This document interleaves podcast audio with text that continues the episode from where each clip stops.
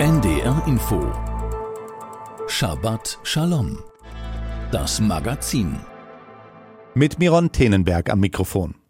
Viele Menschen empfinden die derzeitige Situation als aufgeputscht und belastend. Vor allem Jüdinnen und Juden sorgen sich und erleben, dass der Terrorangriff der Hamas auf Israel vom 7. Oktober auch Folgen für ihr Leben hier in Deutschland hat.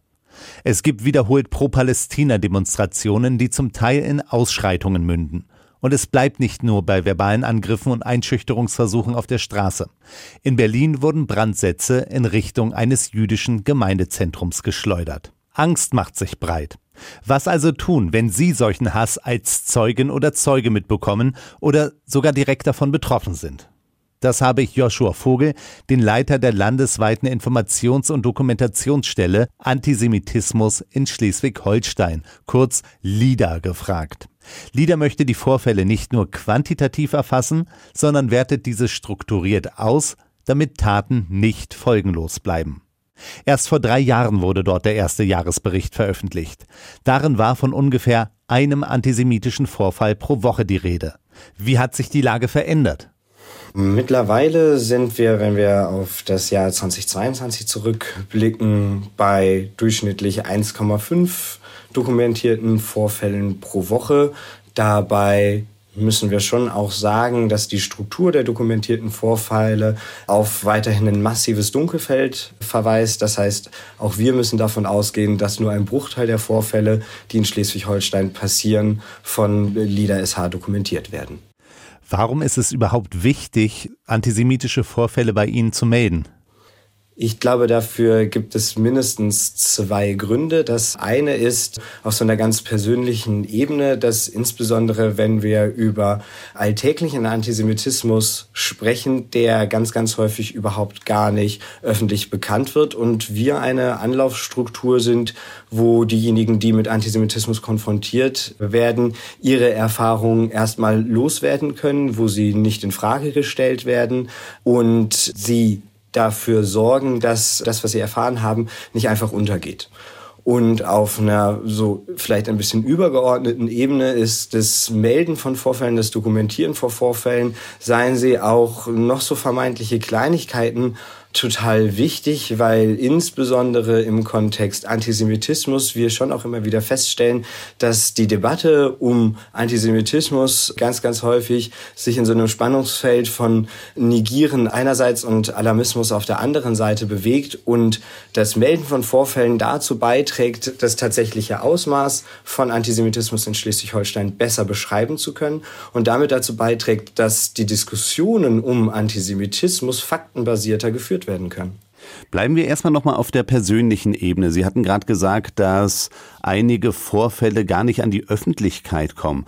Ich bezweifle, dass alle Betroffenen Antisemitismus klar benennen können.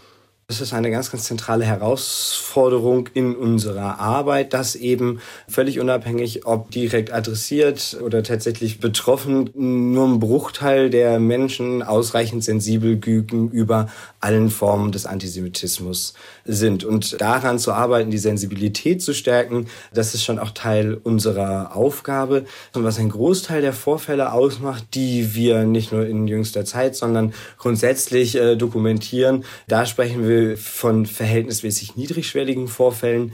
Niedrigschwellig nicht, weil sie keine Auswirkungen auf Betroffene haben, sondern weil sie eben in der Regel keinen großen Tatentschluss beinhalten. Wir reden viel über antisemitische Beleidigungen, antisemitische Aussagen oder aber auch Schmierereien im öffentlichen Raum, die jetzt niemanden direkt adressieren und auch an Orten geschehen, wo man sagen muss, na ja, eine Bushaltestelle in der Fläche des Landes in Schleswig-Holstein, wo vielleicht zweimal oder dreimal am Tag der Bus hält, da eine antisemitische Schmiererei anzubringen, das ist nicht so eine große Überwindung, wenn man das vergleicht zu körperlichen Angriffen, die Hemmstelle jemandem tatsächlich körperlichen Schaden und Schmerzen zuzufügen, jemandem ins Gesicht zu schlagen, bedarf da schon noch etwas anderes, als irgendwo ungesehen etwas Antisemitisches hinzukritzeln.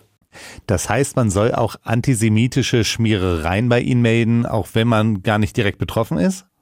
Ja, ganz unbedingt. Bei uns kann man sich melden, wann immer man in irgendeiner Art und Weise etwas erlebt hat, was man als antisemitisch empfunden hat. Insbesondere aber auch dann, und das stellen wir immer wieder fest, dass Meldende auf uns zukommen und sagen, ich habe hier etwas erlebt und ich bin mir selbst gar nicht so sicher, ob das etwas mit Antisemitismus zu tun hat. Und da sehen wir es schon auch als unsere Aufgabe an, da in Kontakt mit Meldenden, denen auch aus unserer fachlichen Perspektive eine Einschätzung zu geben hinsichtlich der Frage, ob das in unserem Verständnis ein antisemitischer Vorfall ist oder nicht.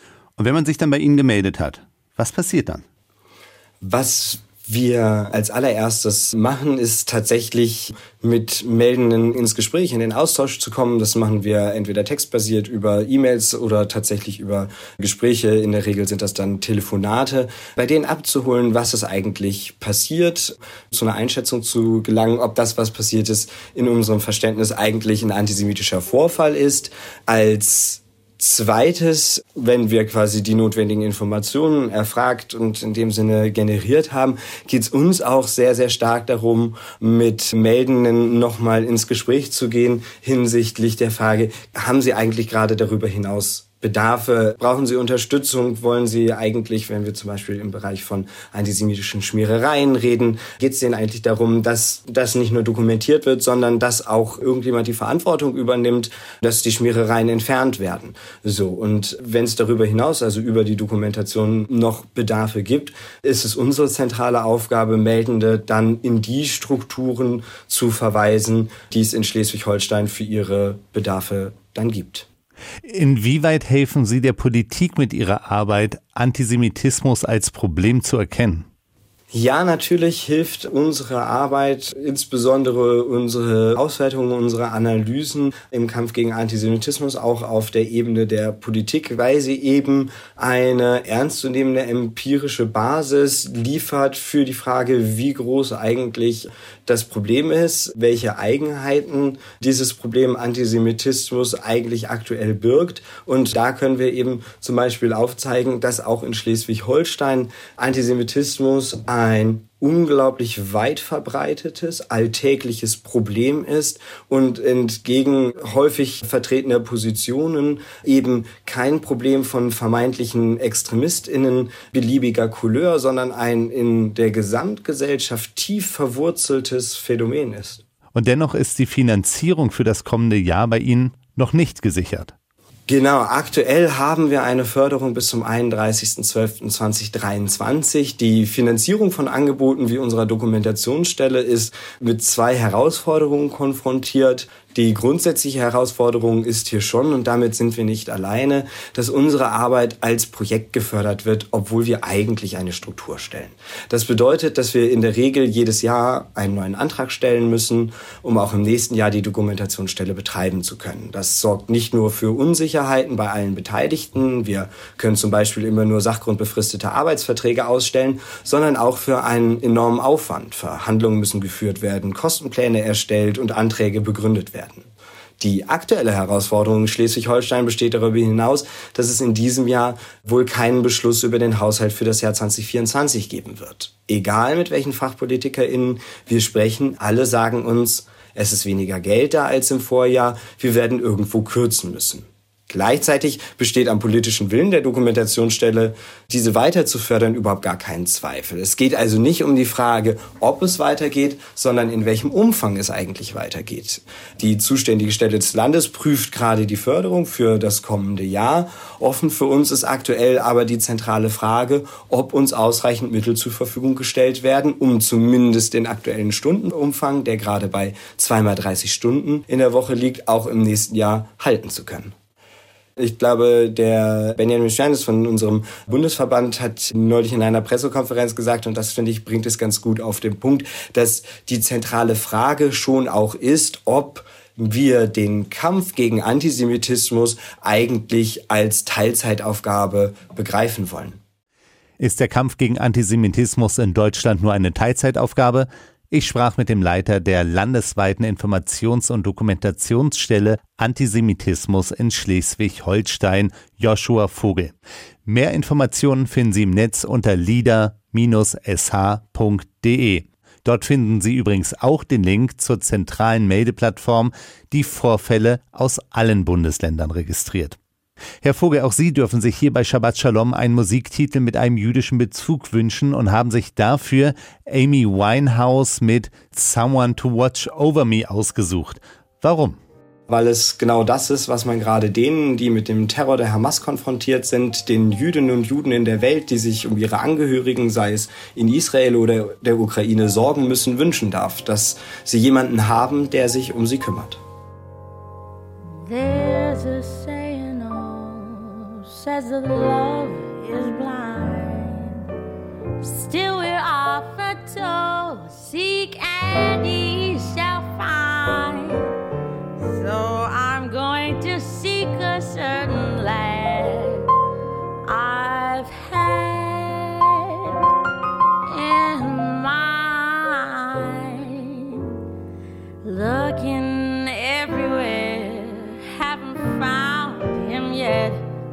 but he's the big affair I cannot forget.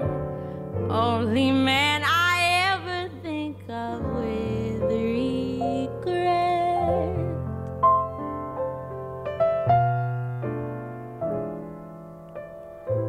I'd like to add his initial to my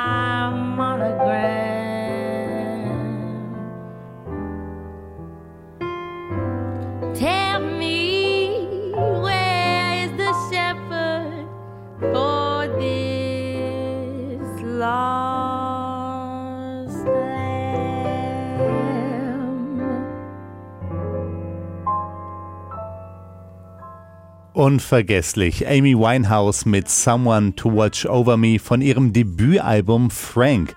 Damit hat die Sängerin auch gleich das Scheinwerferlicht auf ihr eigenes Leben gelegt, welches sie nach ihren Angaben nicht aushalten konnte. So starb die junge Sängerin, die mit einem einzigartigen Talent hervorstach, im Alter von 27 Jahren an den Folgen einer Alkoholvergiftung. Ihr musikalisches Vermächtnis strahlt jedoch weiterhin. Viele Aktivistinnen und Aktivisten von progressiven Strömungen sind nach den Terrorakten in Israel auffallend leise gewesen. Eine Verurteilung der widerwärtigsten Morde, Folterungen und Geiselnahmen war ihnen offenbar unmöglich.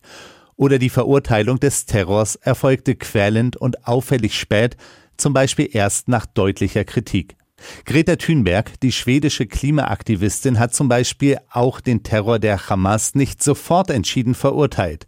So ließ sie sich zunächst wiederholt mit einem Schild ablichten, auf dem Stand with Gaza stand. Sie teilte zudem in den sozialen Medien auch den Beitrag einer Organisation, die so wörtlich von einem Genozid in Gaza sprach. Erst nach Tagen und vehementer internationaler Kritik meldete sich Greta Thunberg und postete auf der Plattform X, dass sie gegen die schrecklichen Angriffe der Hamas sei und dass sich das von selbst verstehe. So versuchte sie ihre tagelange Nichtreaktion auf die Verbrechen der Hamas zu erklären. Ganz grundsätzlich scheinen einige Vertreterinnen und Vertreter oder Gruppierungen der Klimaschutzbewegung ein kritisches bis feindliches Bild von Israel zu haben. Dieses Phänomen greift ein aktuelles Buch auf. Thomas Klatt hat es gelesen und mit einem der Herausgeber gesprochen. Die Klimabewegung an sich ist natürlich total unterstützenswert, die machen wichtige Arbeit auf der Straße. Gleichzeitig ist Fridays for Future eine sehr junge Bewegung und da merkt man, dass viele junge Aktivistinnen zum allerersten Mal den Nahostkonflikt behandeln, eine Meinung zu Israel oder Palästina bilden und dass das vor allem in den sozialen Medien stattfindet. Sagt Nicolas Potter, Mitarbeiter der Amadeo Antonio Stiftung in Berlin. Er ist Mitherausgeber des Buches Judenhass Underground, Antisemitismus in emanzipatorischen Subkulturen und Bewegungen.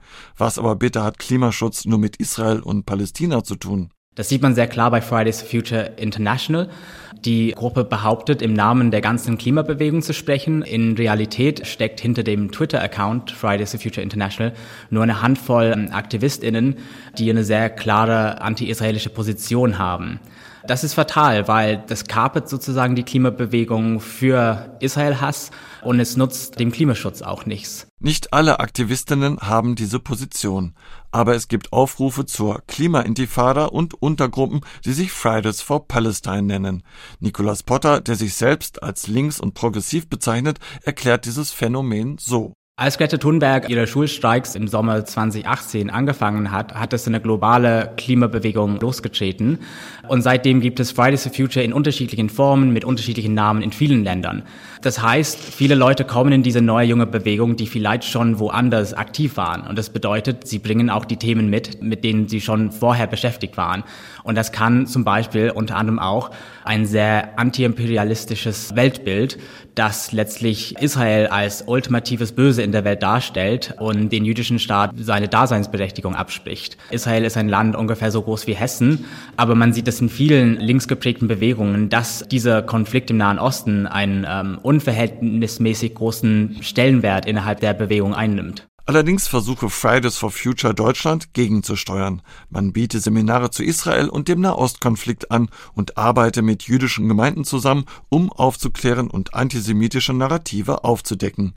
Im Januar 2023 distanzierte sich Fridays for Future, kurz FFF Deutschland, in der jüdischen Allgemeinen deutlich von anti-israelischen Tweets der Klimabewegung. Eine Sprecherin verwies zudem darauf, dass sich FFF Deutschland seit jeher klar gegen jede Form der Diskriminierung einschließlich und nachdrücklich gegen jede Form von Antisemitismus ausspreche. So habe man etwa die Antisemitismusdefinition der International Holocaust Remembrance Alliance übernommen, die in Fachkreisen als vorbildlich, weil weit umfassend gilt und erarbeite aktuell eine Bildungskampagne gegen Judenhass. Die Devise sei, antisemitische Äußerungen akzeptieren wir nicht und werden diese auch immer wieder thematisieren und aufarbeiten. Nicolas Lelle hat einen Artikel über den israelbezogenen Antisemitismus in den linksprogressiven Subkulturen geschrieben. Ich würde auf jeden Fall sagen, dass Israel-Hass wieder in geworden ist. Es ist was geworden, was in bestimmten Szenen wieder zum guten Ton gehört. Es ist wie so eine Art Ticket, das man zieht. Wenn man sich als progressiv versteht, dann wird es immer mehr normal, dass man eben ähm, Israel ablehnt als siedlerkolonialistischen Staat. Der Schaden sei jetzt schon unübersehbar, warnt Buchmitherausgeber Nicolas Potter. Ein großes Problem in den sozialen Medien ist, dass es nämlich nur eine Handvoll Aktivistinnen gibt, die solche israelfeindliche oder gar antisemitische Tweets schreiben und posten, diese Tweets aber ein hunderttausendfaches Publikum online finden. Das bedeutet, Tweets von Fridays for Future International, in denen zur ähm, Intifada gegen Israel ausgerufen wird, werden tausendfach geteilt. Und da sehe ich die große Gefahr, dass diese Positionen dann normalisiert werden. Fatal sei nur, dass solche Narrative auch in der Klimabewegung um sich greifen. So hatte sich die Bremer Lokalgruppe von FFF der Position von Fridays for Future International angeschlossen. Mittlerweile hat sich die Gruppe jedoch aufgelöst. Ein Beitrag von Thomas Klatt. Das Buch Judenhass Underground, Antisemitismus in emanzipatorischen Subkulturen und Bewegungen ist bei Hendrich und Hendrich in Leipzig erschienen und kostet 22 Euro. Und nun die aktuellen Meldungen. Abgeordnete der hamburgischen Bürgerschaft fordern die Schließung des Islamischen Zentrums Hamburg IZH. Dieses sei ein verlängerter Arm des iranischen Regimes, heißt es in einem Antrag an den Senat. Das IZH habe in Hamburg nichts zu suchen, sagte der Vorsitzende der CDU-Fraktion Dennis Thering. Der Antrag der Fraktionen von SPD, Grünen und CDU sowie fraktionslosen Abgeordneten der FDP soll am 8. November verabschiedet werden. Damit würde der Senat aufgefordert, sich beim Bundesinnenministerium für eine Schließung des Zentrums einzusetzen. Der Autor und Philosoph Richard David Brecht hat nach den gegen ihn erhobenen Antisemitismusvorwürfen seine Honorarprofessur an der Universität Lüneburg aufgegeben. Die Universitätsleitung respektiere diese Entscheidung und danke Herrn Brecht für sein großes Engagement und seine über viele Jahre hinweg für die Universität geleistete Arbeit, hieß es in einer Mitteilung. Im Podcast Lanz und Precht vom 13. Oktober hatte Precht behauptet, ultraorthodoxen Juden sei aus religiösen Gründen untersagt zu arbeiten, außer ein paar Dinge wie Diamantenhandel und Finanzgeschäfte. Nach heftiger Kritik stellte Precht gemeinsam mit ZDF-Moderator Markus Lanz in einer neuen Podcast-Folge klar, dass dies nicht den Fakten entspricht und bat um Entschuldigung. Am kommenden Sonntag wird im niedersächsischen Norden der jüdischen Widerstandskämpferin Recha Freier gedacht. Sie rettete mehrere tausend Kinder und Jugendliche vor der tödlichen Verfolgung durch die Nationalsozialisten. Mithilfe der von ihr gegründeten Auswandererbewegung Jugend Aliyah brachte sie die Kinder ins Heilige Land. Am Sonntagvormittag wird in der Kreisvolkshochschule Norden mit einem Konzert an Freier erinnert. Im Norder Verlag Edition Sanderling ist zudem ein Gedichtband mit Texten von Recha Freier neu aufgelegt worden. Soweit die Meldungen. Und das war die Sendung Shabbat Shalom mit Miron Tenenberg. Lech Lecha heißt die aktuelle Parascha, also der aktuelle Wochenabschnitt der Bibel. Rabbinatsstudentin Annette Böckler aus Köln schaut sich die Herausforderungen und den Segen einer langen Migrationsreise an. Unsere Zeit und der Abschnitt aus der Torah für diese Woche wirken wie zwei einander fremde Welten. Da ist unsere Gegenwart mit ihrem Chaos von Gefühlen, Angst, Schock, Unsicherheit, Wut, Sorgen und vieles mehr. Und da ist ein Torah-Abschnitt, der an sachlicher Nüchternheit kaum zu übertreffen ist. Ein Mensch in hohem Alter muss seine Heimat verlassen. Er war sehr reich an Vieh, Silber und Gold. Mit Frau und Neffe zog dieser Mann nach Schrem. Die Kanaanäer waren aber damals im Land. Sie zogen weiter nach Bethel, sie zogen weiter Richtung Negev. Es klingt wie Züge eines Schachspielers. Sachlich, faktorientiert. Es klingt sogar zielorientiert. Zug nach hier, Zug nach dort. Wie anders würde man solche Geschichte heute erzählen? Vielleicht so. In unserer Familie, der Abraham und die Sarai, die mussten damals in so hohem Alter, 75 war der Abraham, ihre Heimat verlassen. Doch was für Helden die beiden waren. Sie überlebten die Wanderschaft in die Fremde, sie kümmerten sich sogar noch um den Neffen. Doch es war so schlimm. Nach beschwerlicher Reise kam man in Schrem an, doch keine Ruhepause wurde ihnen gegönnt. Und dann kam die große Dürre, Hungersnot. Doch so erzählt die Torah die Geschichte unserer Vorfahren nicht denn der Fokus der Torah liegt auf etwas anderem. Gott setzte Abraham und Sarai auf ihren Weg.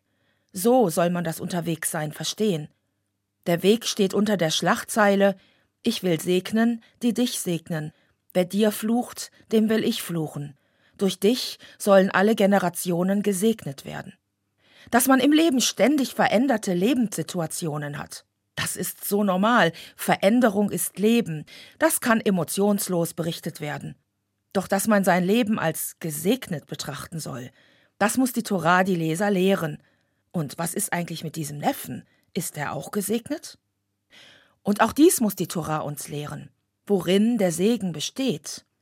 Denn wir neigen dazu, viel zu schnell zu meinen, wir hätten alles verstanden. Wie schön, so könnte man denken, Abraham und Sarai sind gesegnet, Lot bleibt unklar. Und es wird ihnen also gut gehen, sie werden glücklich sein, in Sicherheit leben, gesund, reich und fröhlich, gesegnet. Aber nein, die Torah erzählt es anders. Es kam eine Hungersnot ins Land, da zog Abraham nach Ägypten. Es steht da nicht, Gott sagte ihm, geh dann mal nach Ägypten. Abraham musste es selbst herausfinden, was man in einer solchen Katastrophe am besten tut. Er zog ins Brothaus der Antike nach Ägypten. Kurz vor der Grenze sagt er zu Sarai, seiner Frau: Hör zu, du bist so schön. Wenn die Ägypter das sehen, werden sie mich töten, um dich zu bekommen. Sag, du bist meine Schwester. So tun sie es. Der Herrscher Ägyptens nimmt sich Sarai und Abraham bleibt am Leben. Da verschlägt es einem die Sprache. Sollen wir eigentlich gut oder schlecht über diesen Abraham denken? Manchmal finden wir uns in ihm wieder, manchmal aber nicht.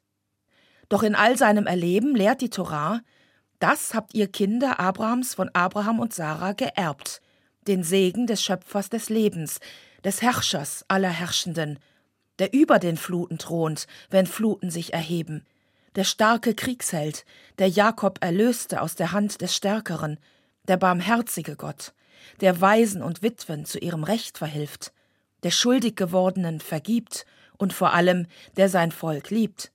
Und von diesem Segen Abrahams hat auch der Neffe Lot profitiert. Denn gesegnet sein bedeutete, dass Abraham und Sarai Gottes Güte repräsentierten und erlebbar machten. Wir, die Kinder Abrahams, sind die Erben dieses Segens. Shabbat Shalom. Sie hörten die Auslegung des aktuellen Wochenabschnitts der Torah, also der fünf Bücher Moschees von Rabbinatsstudentin Annette Böckler aus Köln. Es folgt nun das Friedens- und Segenslied Sim Shalom. Übersetzt lautet der Text Gewähre uns und ganz Israel Frieden, Wohlergehen und Segen, Gnade, Liebe und Barmherzigkeit. Es singt Paul Weaver, begleitet vom Chor der Liberalen Synagoge London unter der Leitung von Kathy Heller Jones.